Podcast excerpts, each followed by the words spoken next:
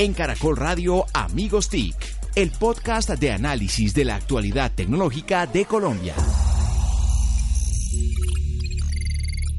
Hola, hola, ¿cómo están? Bienvenidos nuevamente aquí a Caracol Radio, al podcast eh, de tecnología número uno del país, que analiza eh, la actualidad, la coyuntura y todo lo que está pasando en términos de la industria de tecnología, innovación, emprendimiento en Colombia. Esto es Amigos TIC.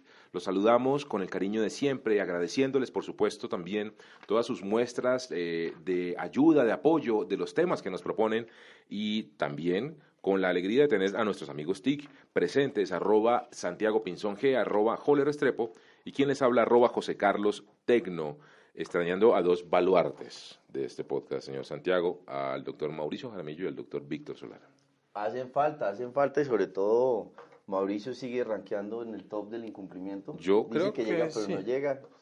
Yo creo que ya no le gusta a mi gustico. ¿Usted qué opina, doctor? Está muy cotizado, está muy ocupado. Sí, está, primero está muy cotizado y segundo, el tema de movilidad inteligente no, No ha llegado a él, No ha falta llegado, no. apropiación. Vamos a hacer un eso. episodio de movilidad inteligente exclusivamente para Mauricio Jaramillo. Yo creo que Y podemos hablar de eso con más detalle, Sí, a ver si le damos vamos. alternativas de movilidad inteligente. Lo extrañamos al doctor arroba Mauricio Jaramil y al doctor arroba Solano. Los esperamos en un próximo episodio. Al decano, al, al decano, amigos. Socorro. TIC, sí, señor. Eh, vamos a darle socorro a- al doctor Solano. Entonces, señores, comenzamos. Unas eh, mo- semanas muy movidas hemos tenido últimamente aquí en el escenario de la tecnología y la innovación en Colombia.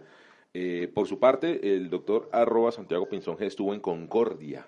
Concordia, eh, para los que no conocen el evento, ¿de qué se trata, señor? Concordia es un espacio que ya lleva eh, en Colombia dos ediciones, dos summits. Eh, es una, una integración del sector público y privado muy interesante.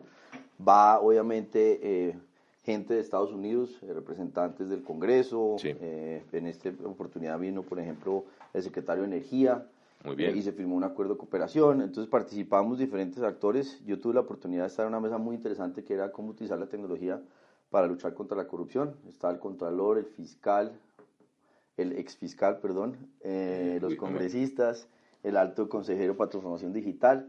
Y también tuvimos una mesa muy interesante en el tema de manejo eh, de transferencias electrónicas para reducir el tema del dinero efectivo Sí, en Latinoamérica. Entonces, son dos días intensos, eso para efectos prácticos es mucha gente, es valioso en lo que puede ser una conversación de agenda latinoamericana, tiene obviamente un foco muy grande con Colombia, nos acompañó y lo instaló el presidente Iván Duque, estuvo Bruce también dando una charla sobre agroindustria, muy bueno el evento, muy interesante. interesantísimo evento. Además, usted protagonista, ¿no? Amigos TIC al frente ahí lo vi usted Ahí en el panel. representando a Amigos TIC eh, en la jugada porque eso era ver a, a los funcionarios públicos, el defensor, el contralor también estaba, eh, y ver cómo pues ya asimilan que la tecnología es muy importante, hablamos de temas de voto electrónico, de cómo llevar esto a cosas muy concretas, porque no solamente es cultural, sino herramientas eh, que le permita a uno precisamente lograr que se vea en evidencia propia cómo eh, luchar contra la corrupción, que es algo que nos está afectando tanto permanentemente. Muy bien, los amigos TIC, como siempre, protagonistas y el señor Joler Restrepo, arroba Joler Restrepo, no se quedó atrás, hizo un mega evento muy interesante de ideación y prototipado de innovación para el sector de la educación, señor, allá en, en Hipercubus. ¿Quiénes fueron? ¿Cómo estuvo el evento? Sí, eh, fue más como una, una tertulia. eh, hay varios grupos en WhatsApp y en, y, en otra- y en otras redes que están hablando sobre lo digital, sobre lo- los retos de la educación. Entonces, la idea era sobre todo vernos, pasar como de ese 2.0 al 1.0, vernos, conectarnos. Eh, tengo que aclarar que yo, yo, yo puse el, el lugar, pero hubo varias personas que, que trabajaron en, Sí. en, en el, en la convocatoria y en, y en, y en el evento, como Santiago Así es. Amador y, y, y Catalina Rengifo, que la tuvimos aquí en, en Amigos TIC. Así es. Eh, y muy interesante, eh, primero lo más interesante es la convocatoria. Yo creo que eh, nosotros, de hecho, antes hacíamos un evento que se llamaba Educación Disruptiva y la convocatoria era muy difícil, eh, hablando precisamente de estos retos de, de- de la educación. Y yo creo que ahora el, el momento es diferente. o sea, Así es. Nosotros esperábamos, de hecho, que llegaran unas 15 personas y llegaron más de 40 de muy alto perfil. De Además, gobierno, en- Sí, empresas. estuvo el alto de- consejero para la transformación digital de, de presidencia, estuvo IBM, una- sí, Mauricio Sintel. Toro, el, el representante, sin- y las grandes compañías, La Andy también Microsoft, estuvo allá. la Sí, la Andy, Andy. presente siempre. bien. Entonces, entonces, el Ministerio de Educación, por supuesto, bueno, entonces varios estuvieron y yo creo que va a ser, va a ser un muy bonito momento eh, que vamos a recordar como principio para más cosas que vienen. Espectacular. ¿Sabe usted, Santiago, que en el tema de transformación digital, la mayoría de compañías que por supuesto están metidas en ese proceso comprenden que tienen una audiencia o clientes con una, eh, un mix eh, generacional? Uno siempre tiene clientes baby boomers, millennials, centennials y demás. Hay un sector cuyo cliente principal es absolutamente centennial o muy, poquitos millennials, y es la educación. De acuerdo, educación, su cliente central son personas muy jóvenes que están esperando y su expectativa es absolutamente digital, otra experiencia. Pero es un buen ejemplo de esa, de, de, esa diversidad generacional, es amigos TIC. Tenemos desde Víctor Solano hasta, hasta, yo. Es incluyente. sí, tiene toda la razón. claro, entonces. Desde Jole, que se centenia, lo Z ya. Con su corte, ¿no? Además, el corte, lo, el pelo lo tiene. Hasta la primera revolución industrial. Con, sí, con, Víctor, que vio llegar a la locomotora. Eh, entonces. Oiga, y hablando de eso, eh, pues de talento, precisamente, hay que mencionar el tema de, de la visita a Silicon Valley, que creo que estuvo en eso sí, señor. Google, ¿o no? Sí, señor. Estuvimos también con los amigos TIC en Google, en el Google Plex, en el Silicon Valley, Mountain View, en el Google I.O., que es el evento más importante de esta compañía a nivel de desarrollo, donde se anuncian todas las novedades que tiene este gigante de Internet ante más de 8.000 desarrolladores que se reúnen durante tres días. Esto es la fiesta de la ñoñez y el geekness eh, en su máxima expresión. Eh, ¿Y usted era nuestro embajador? Yo era su embajador, pero no los dejé mal. De verdad que estuvimos en unas sesiones, en unos sandbox interesantísimos.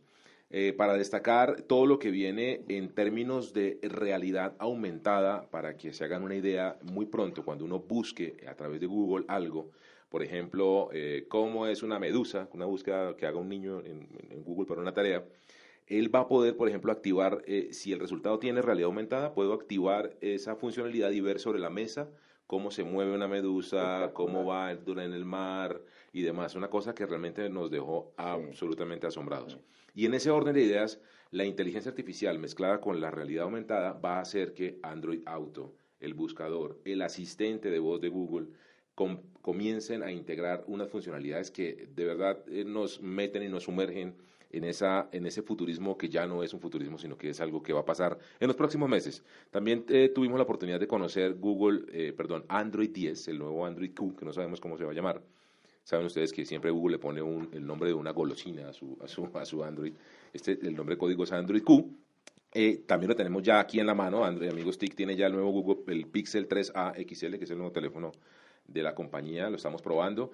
Eh, y tenemos la voz del eh, vicepresidente mundial eh, de Google Assistant, que le quiso enviar un mensaje a amigos TIC y comentarles de qué se tratan todas estas novedades que va a tener la inteligencia artificial de Google en este producto. Él es Manuel Bronstein, vicepresidente mundial de Google Assistant. una de las cosas más importantes que anunciamos fue lo que llamamos el Next Generation Assistant o el Assistant, la nueva generación del Assistant y es un asistente que es mucho, mucho más rápido, hasta 10 veces más rápido en el teléfono para ejecutar los comandos y las instrucciones de las personas. La segunda cosa que anunciamos fue que el asistente se, eh, se está volviendo más personal y más personalizado y permite, le permite al asistente entender nombres como los nombres de la familia o poder decir quiero manejar a mi casa o quiero manejar a mi trabajo sin tener que decir una dirección porque tiene un entendimiento de dónde queda tu casa, dónde queda tu trabajo y te puede ayudar con eso.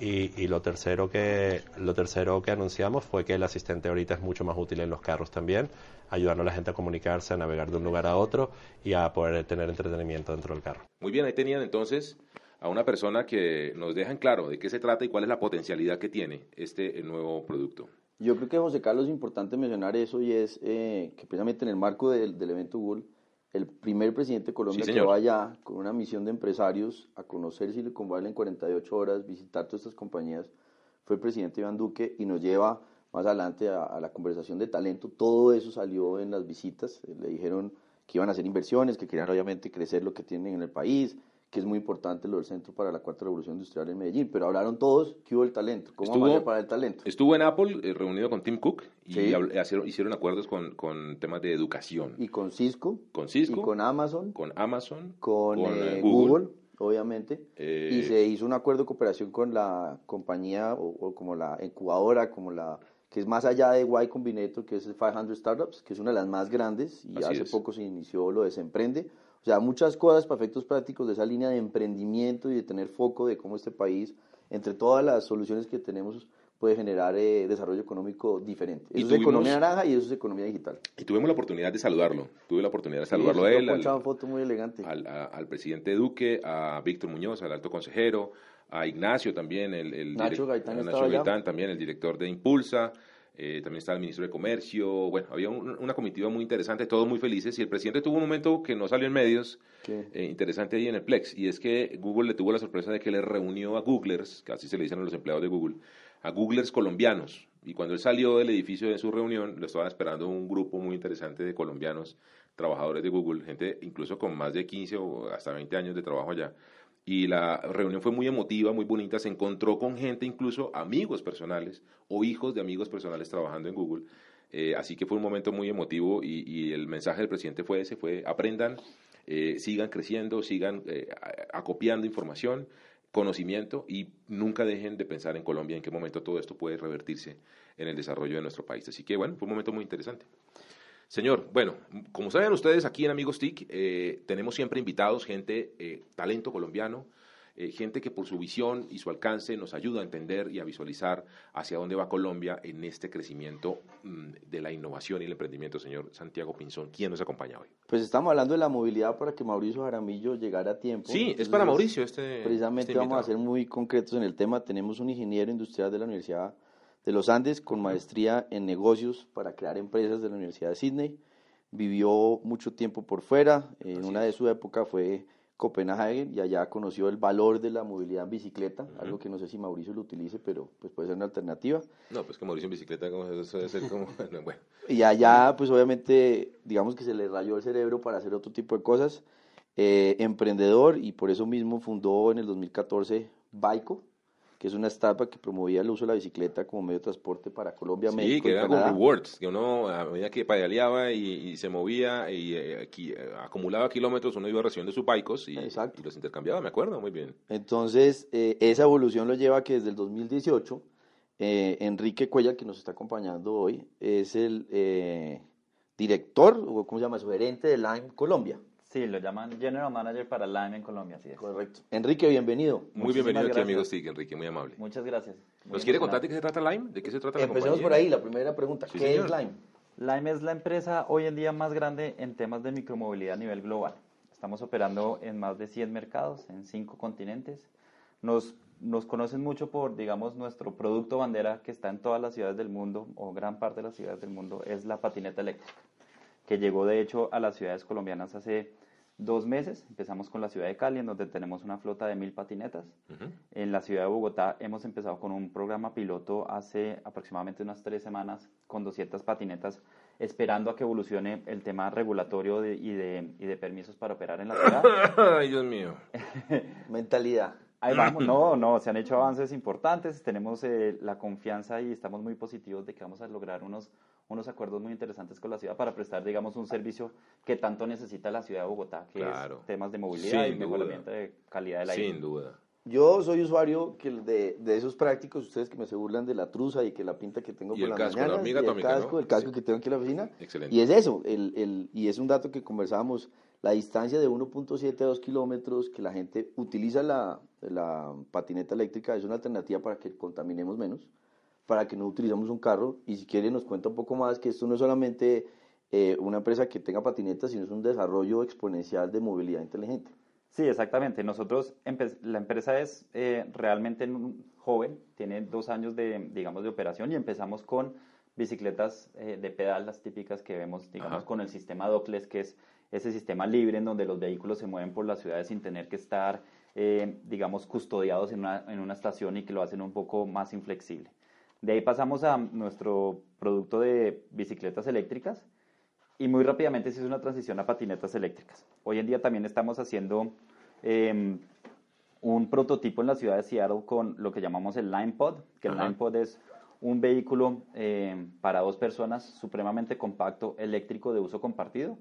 Eh, y digamos, enma- enmarca lo que venía diciendo yo que Lime no es una empresa de operadora de patinetas eléctricas, es una empresa, eh, digamos, de micromovilidad, en donde hoy la conversación en muchas de nuestras ciudades es alrededor de la patineta eléctrica, pero estamos conscientes que la conversación puede transformarse en cualquier otro tipo de vehículo eh, que nos permita movernos esas cortas distancias de forma digamos, más rápidas, eh, sin tener que estar metidos en la congestión, amigables con el medio ambiente, y ahí, digamos, dejamos a que la imaginación, la imaginación de los amigos TIC vuele de qué puede ser esa movilidad del futuro, porque podemos encontrar, un, o sea, van a haber desarrollos tecnológicos que realmente van a revolucionar las, las ciudades y como, como los... ¿Cuánta gente podría uno, Santiago y Jole, liberar, por ejemplo, del transporte público? Gente que toma una buceta para moverse esos dos kilómetros, esos...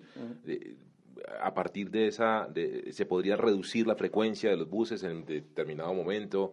Eh, el impacto de ello a la ciudad sería una cosa realmente brutal. y, además el, el, el, carro particular y, y, alternativas como el taxi, Uber o lo que sea, eh, el ejemplo mío es, yo tengo la, la, oficina en la 119. En Bogotá. La 109, en Bogotá.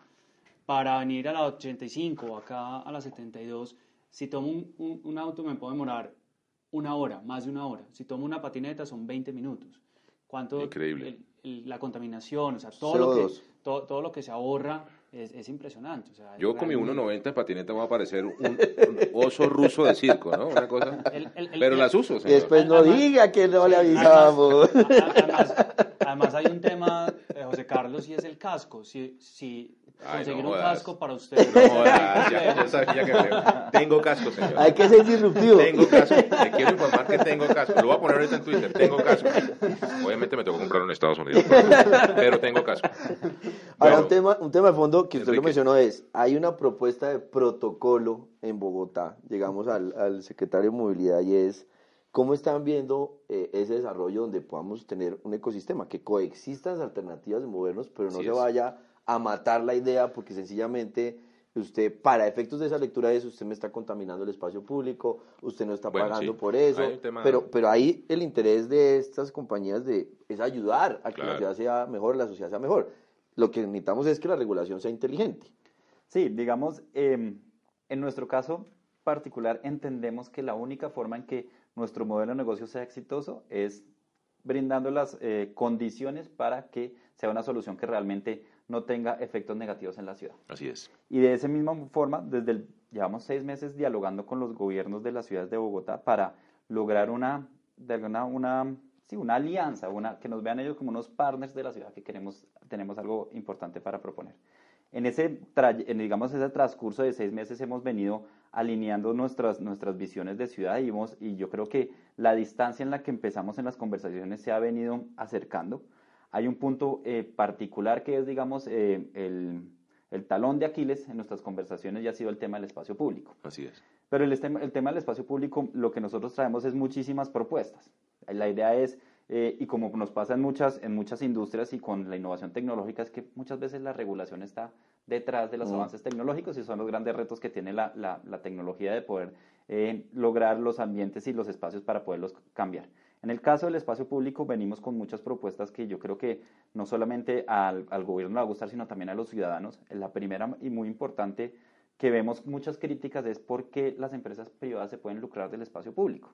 Y la respuesta a eso es, hay un interés de las, de las empresas y de hecho se le propuso al gobierno, por ejemplo en el caso del gobierno de, de, la ciudad de Bogotá, se le propuso que nosotros pagáramos por el uso del espacio público. Digamos, eso, eso fue súper bien. Entonces, de eso yo creo que solamente con ese aspecto en particular ya la conversación cambia completamente, no solamente para el gobierno, sino también para la gente que, que pues, pues de alguna forma tiene cierta propiedad sobre lo que nosotros estamos utilizando. Entonces, ese es un paso importante. Lo segundo es, y digamos este es en donde eh, actualmente estamos en conversaciones, digamos, más, más tensas, es el tema de qué libertad le vamos a dar a los vehículos. Y acá es en donde es muy importante, eh, y me alegro que, que Santiago haya traído esa gráfica que, es muy, muy valiosa. No, Santiago, es, así son los vicepresidentes. sí, pero, es entender que el modelo de las patinetas eléctricas y la de micromovilidad en general, porque pues, pueden ser diferentes vehículos, hay un factor que es clave para que sean exitosos y es el factor de la conveniencia del usuario. Del usuario. ¿Y cuál es la conveniencia? Que si yo me voy a mover un kilómetro o un kilómetro y medio, pues que no me tenga que desplazar más de 500 o 600 metros buscando una estación para desbloquear un vehículo y poderme pues, mover para buscar otra estación que puede estar a 600 o 800 metros de mi destino final. No tiene sentido si yo estoy evitando, eh, digamos, caminar porque necesito llegar rápido a un, a un destino, pues que tenga que estar obligado a de todas formas, a veces hasta tener que caminar más de lo que realmente es la longitud de mi trayecto. Entonces, estos modelos de micromovilidad bajo, digamos, el esquema dockless o free float o de flujo libre de vehículos, lo que proponen es que a través de tecnologías en donde, digamos, eh, lo que llamamos Internet of Things, estos vehículos se convierten en elementos conectados con, a través de Internet, podamos generar sistemas en donde se bloqueen y se custodien ellos mismos sin tener que necesitar de una estación, ni sin tener que necesitar de ningún elemento extra eh, de infraestructura para, digamos, eh, bloquearse y poderse estar moviendo libremente.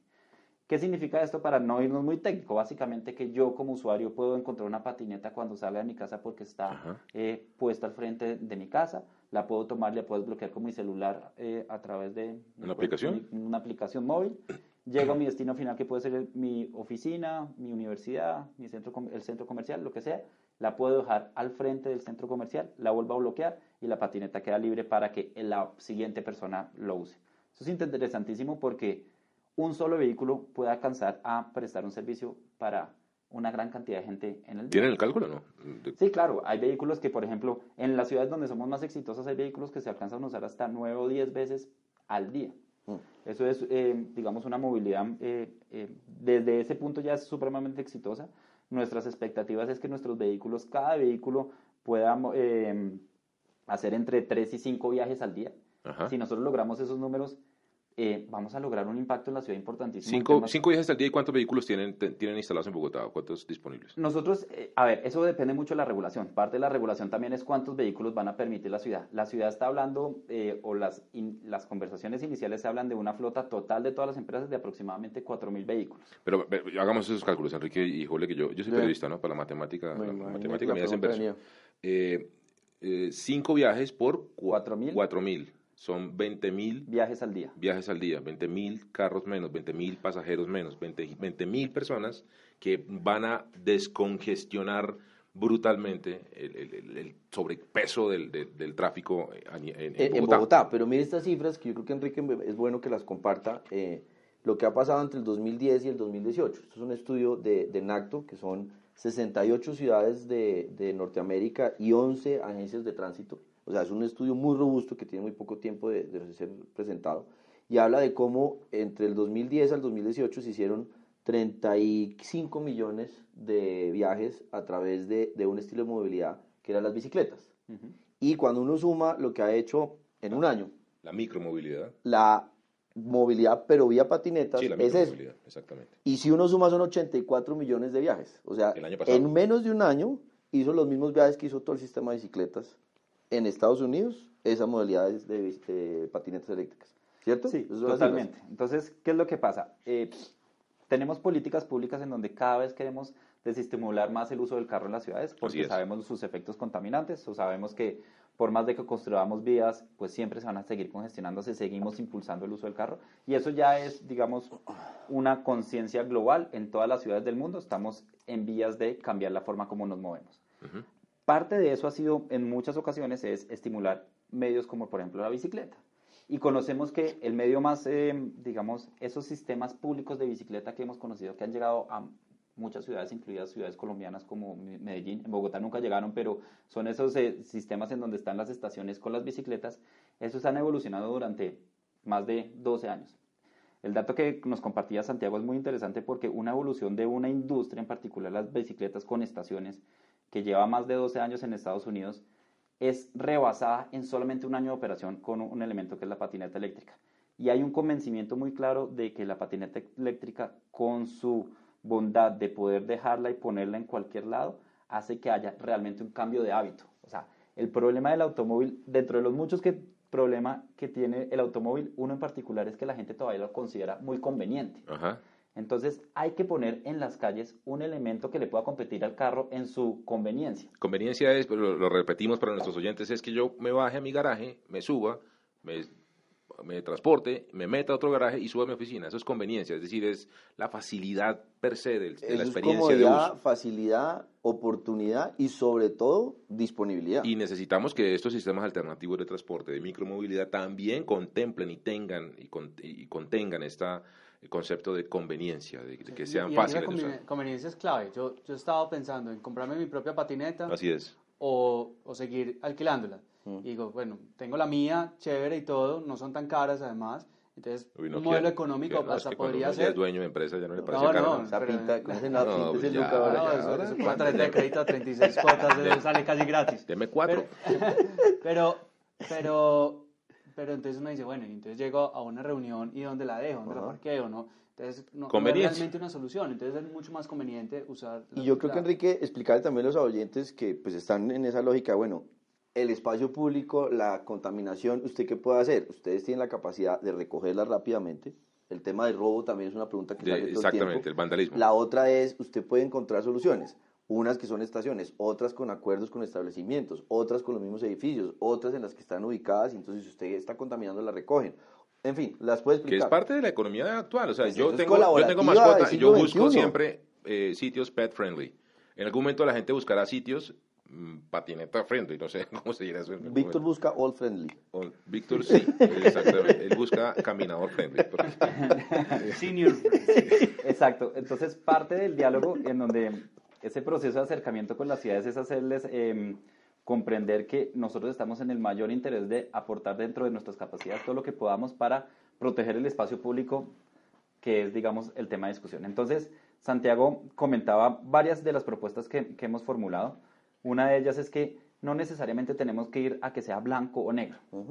Blanco, ¿qué es? Blanco decir que sea completamente libre el sistema en, en las ciudades. Ese pues podría ser el ideal, pero obviamente tiene inconvenientes a, a las ciudades que hoy estamos, que están, digamos, constituidas y como las entendemos hoy en día. Pero tampoco tiene que ser negro a un sistema completamente restrictivo a base de estaciones.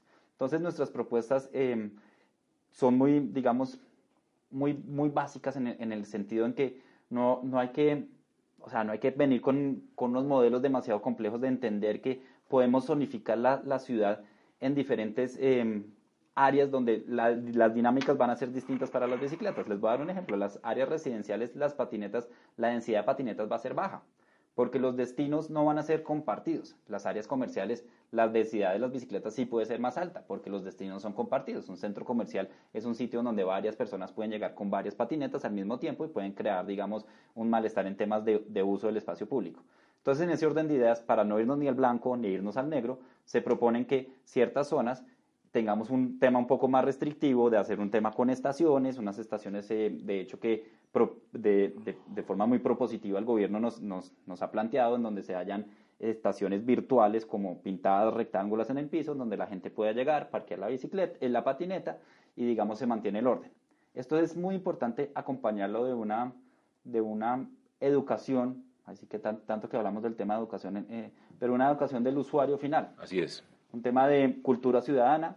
La gente que usa nuestras tien- tiene que entender que para que esto sea exitoso en la ciudad, una ciudad como Bogotá, pues tenemos que aprender que hay una responsabilidad más allá de, de simplemente tomar una patineta, desplazarme y dejarla en cualquier lado, sino también una responsabilidad de ordenarla para que entendiendo que Convivencia. convivencia con otros Claro. actores de la vía, exactamente. Entonces, No dejar la botada. No dejar la Ven, botada. ¿Y el vandalismo complejo? El tema de los robos es bueno que lo explique. El tema de los robos, eh, a ver, nosotros en particular la tecnología que usa Lime es, digamos, anti-robo. Nosotros eh, llegamos a la ciudad de, de- de Cali hace dos meses, digamos, con una preocupación alta de, bueno, cómo, cómo hacer ¿Cómo va a ir? una Sí. ciudad latina, porque, y una ciudad con sus complejidades como la ciudad de Cali. Y mm, nos organizamos internamente dentro de un equipo operativo que reacciona al instante en, en el momento en que vemos que una patineta puede entrar en riesgo. Todas nuestras patinetas tienen un sistema de, eh, de monitoreo satelital. Ajá. Todas tienen GPS instalados en las patinetas. En el momento que, que una patineta está en riesgo, nosotros lo identificamos al minuto. Sale un equipo operativo atrás de la patineta, la recupera. En muchos casos nos damos cuenta que el vandalismo, eh, en muchos casos es, digamos, por desconocimiento del usuario. Como es algo tan, tan nuevo, el usuario no la quiere dejar en la calle porque piensa que se la va a robar. Entonces se la sube a la casa como para custodiarla y cuidarla y, y- y- no sabe qué pasa. Entonces llega el equipo operativo y le tiene que enseñar, no, tranquila, déjenla en la calle que no pasa nada. Han habido obviamente eh, episodios donde vemos que la patineta fue robada con unas intenciones de pronto de, de lucro de la persona, pero también con eh, un desconocimiento alto de que las posibilidades de lucro son mínimas. Una patineta que es robada se bloquea automáticamente y queda completamente inservible. Todo su sistema por dentro queda para botar a la canica. Lo segundo, estas patinetas son únicas en el mundo. En el caso de las patinetas de Lime, son patinetas diseñadas por la compañía solamente para el alquiler. O sea, no, eso no, venderla por partes no sirve. O sea, no, es- no hay manera. O sea, no, hay, no hay interés de mercado negro. Claro. No o sea, no es rentable. Sí. Además, porque si yo salgo con una patineta de Lime, la persona que, que la vaya a comprar, pues va a poder identificar o va a poder saber que Sí, esta pues, patineta no es para la venta. De acuerdo. En el caso particular, eh, digamos, poniendo en, comparación, las comparaciones son odiosas, pero en comparación de la, la- la, digamos, la experiencia que hemos vivido en Cali, Mm.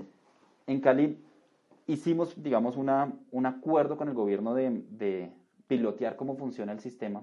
Estamos piloteando con mil patinetas, lo estamos haciendo durante un periodo de, de ocho meses para entender cómo son las regulaciones que necesita una ciudad de Cali. Cada ciudad, cada ciudad es muy diferente. Así es. Pero una de las partes de, interesantes de esa colaboración también ha sido el apoyo de eh, partes de seguridad. Ellos nos apoyan con, cuando una patineta entra en riesgo, eh, la llevamos a un sitio difícil eh, y vemos que de pronto está en riesgo nuestro equipo operativo tratando de recuperarla, pues la policía llega y nos acompaña y nos, hace ayuda, a, a- nos ayuda a recuperar bien. esto. Esto Chévere. porque es bueno también para la ciudad, porque también crea una presencia de la policía, en, digamos, por una particularidad de la ciudad, que es el- la custodia de las patinetas, que también genera un, digamos, un sentido de orden y de, y de seguridad en esos barrios difíciles de entender que la policía está pendiente de estas cosas. Entonces hay diferentes formas de eh, funcionar y trabajar en, en paralelo con, con los gobiernos que esperamos, en el caso de la ciudad de Bogotá, llegue a muy buenos términos. Estamos a puertas de, de- de conocer la regulación que ha venido trabajando Ajá. la Secretaría de Movilidad y estamos muy optimistas de que próximamente la flota va a empezar a, digamos, a, ofrecer su servicio a todos los ciudadanos. Yo creo que ese es un tema de fondo eh, para, para hacer una reflexión final y es como si una ciudad en el mismo país, Cali, o sea, la misma capacidad normativa, eh, logra por el liderazgo de un alcalde como Armitage encontrar una solución donde libera espacio público, porque lo que hace la patineta es precisamente que la gente utilice menos carro o utilice otros medios de transporte como mencionábamos, y el espacio público se vuelve inclusive más incluyente y más rentable. Si usted puede generar ingresos a la ciudad vía esta combinación de soluciones, pues eso es una cosa buena. Y lo otro, pues a efectos prácticos de un alcalde como Peñalosa y, y del secretario Moría Bocarejo, pues hay todo el interés de estas compa- compañías, porque no es solamente LAM, sino otras que están llegando al país, en encontrar una solución, como estamos diciendo, equilibrada y no de, si usted me la pone tan difícil, pues yo me voy. Y eso puede ser un escenario en que en Total. el siglo XXI Bogotá sea la capital de las ciclorrutas, tiene 500, 700 kilómetros, no utilicemos esa infraestructura diga, ¿sabe qué? Somos tan hostiles que es mejor que usted se vaya para otras ciudades del mundo y aquí no lo seamos capaces de manejar algo que sea siglo XXI. Yo creo que eso es lo Hay que pensar en el siguiente alcalde de. Bogotá. Hay que pensar en una buena oportunidad de, de ejercer un liderazgo que Ah, bueno, mantenga esa conversación. Señor, Señor, ya no más. Muy bien. Queremos eh, despedir a Enrique Cuellar. Gracias, Enrique de Line, por haber estado con nosotros y por enseñarnos de este tema tan interesante de la micromovilidad en Y usemos país. las patinetas, Obvio. con casco, tamaño José Carlos, Sí, se puede también. con centeno, con, con el corte punquetero de Joles. O sea, todo eso es, es incluyente, ¿no? Es incluyente. Además la patineta de la M le cuento, José Carlos, que es mucho más alta de la que, de la que tradicionalmente. Entonces yo creo que le va a poder servir, no, no Muy bien. por eso. Muchísimas Muy bien. gracias por la invitación. No. Muy feliz de estar acá. Eh, no, muchas gracias. Bien, muy bien. Entonces queremos eh, a todos ustedes agradecerles haber llegado hasta este momento del podcast eh, de Amigos TIC aquí en Caracol Radio e invitarlos a que, por supuesto, nos eh, comenten y nos propongan temas e invitados. Los esperamos la siguiente semana en un episodio más de Numeral Amigos TIC. En Caracol Radio Amigos TIC, el podcast de análisis de la actualidad tecnológica de Colombia.